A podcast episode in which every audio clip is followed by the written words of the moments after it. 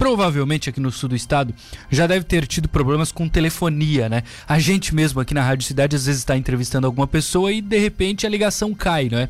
Nós não temos uma boa cobertura, a gente precisa de mais antenas de telefonia e esse também é um pedido do setor produtivo aqui de Santa Catarina. E é um pedido para o IMA, para o Instituto do Meio Ambiente, que precisa conceder autorização para que esse investimento aconteça.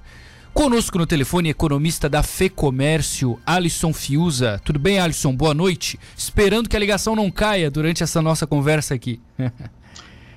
Boa noite, Matheus. É um prazer enorme estar aqui conversando com vocês hoje sobre um tema tão importante para a nossa sociedade. Essa celeridade que deveria ocorrer, Alisson, é, sem dúvida alguma, melhoraria em muitos aspectos a economia aqui de Santa Catarina, não é?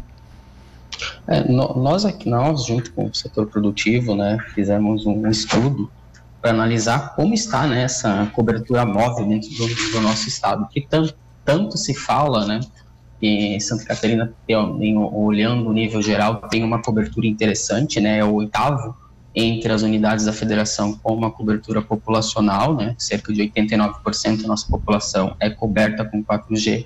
Mas se a gente for olhar detalhadamente essas informações, a gente consegue encontrar algumas divergências e alguns desequilíbrios dentro do nosso estado. E hoje nós destacamos dois tipos de desequilíbrio, né?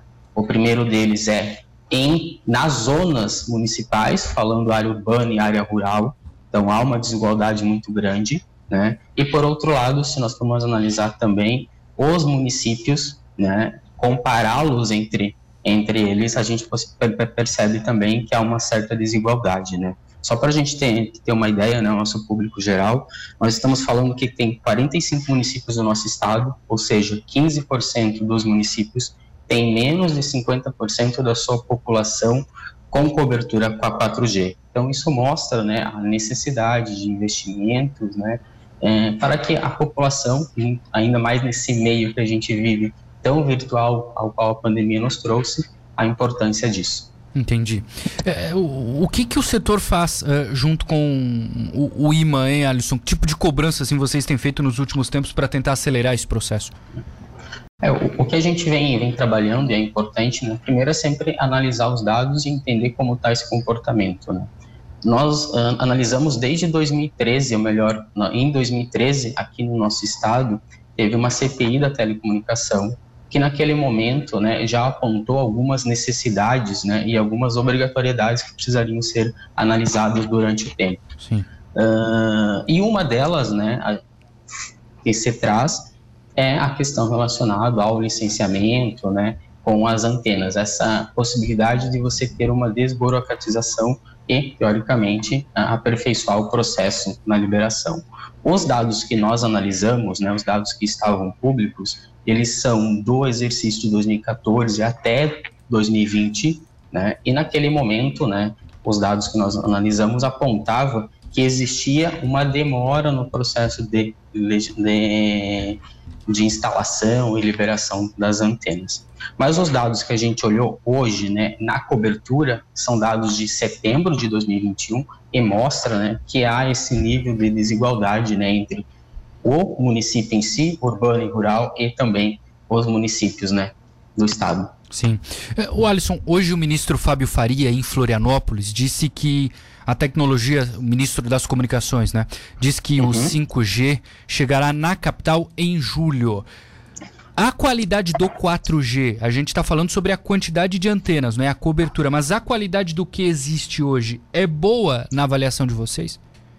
É, nós estamos passando né, e vamos passar por um processo de mudança da tecnologia. Isso já ocorreu da tecnologia 3G para a tecnologia 4G e agora entramos no momento né, da tecnologia 5G. O, o, cronograma ele inicia para as capitais né, até meados do primeiro semestre deste ano a instalação e né, um dos pré-requisitos né, para a tecnologia 5G é a ampliação de antenas. Então a quantidade de antenas tem que ser muito maior do que a tecnologia 4G. E isso exige um esforço né, do setor público, do setor privado, em conjunto, para fazer com que esse processo ele tenha né, êxito. Né? e nós estamos falando né, também de municípios que para uma instalação de antenas de, da tecnologia uh, 5G, inclusive a própria Anatel né, já divulgou e já disponibilizou aos municípios minutas de leis para que eles possam estar adaptando as suas legislações e com isso facilitando esse processo. Entendi. Então é uma, é uma caminhada né, que inicia pelas capitais, mas até 2028 ela tende a se estender para todos os municípios do nosso estado. Maravilha. 2028. Uh, Alisson, obrigado por atender a Rádio Cidade aqui no Sul. Bom trabalho para vocês aí na FEComércio. Muito obrigado pela entrevista.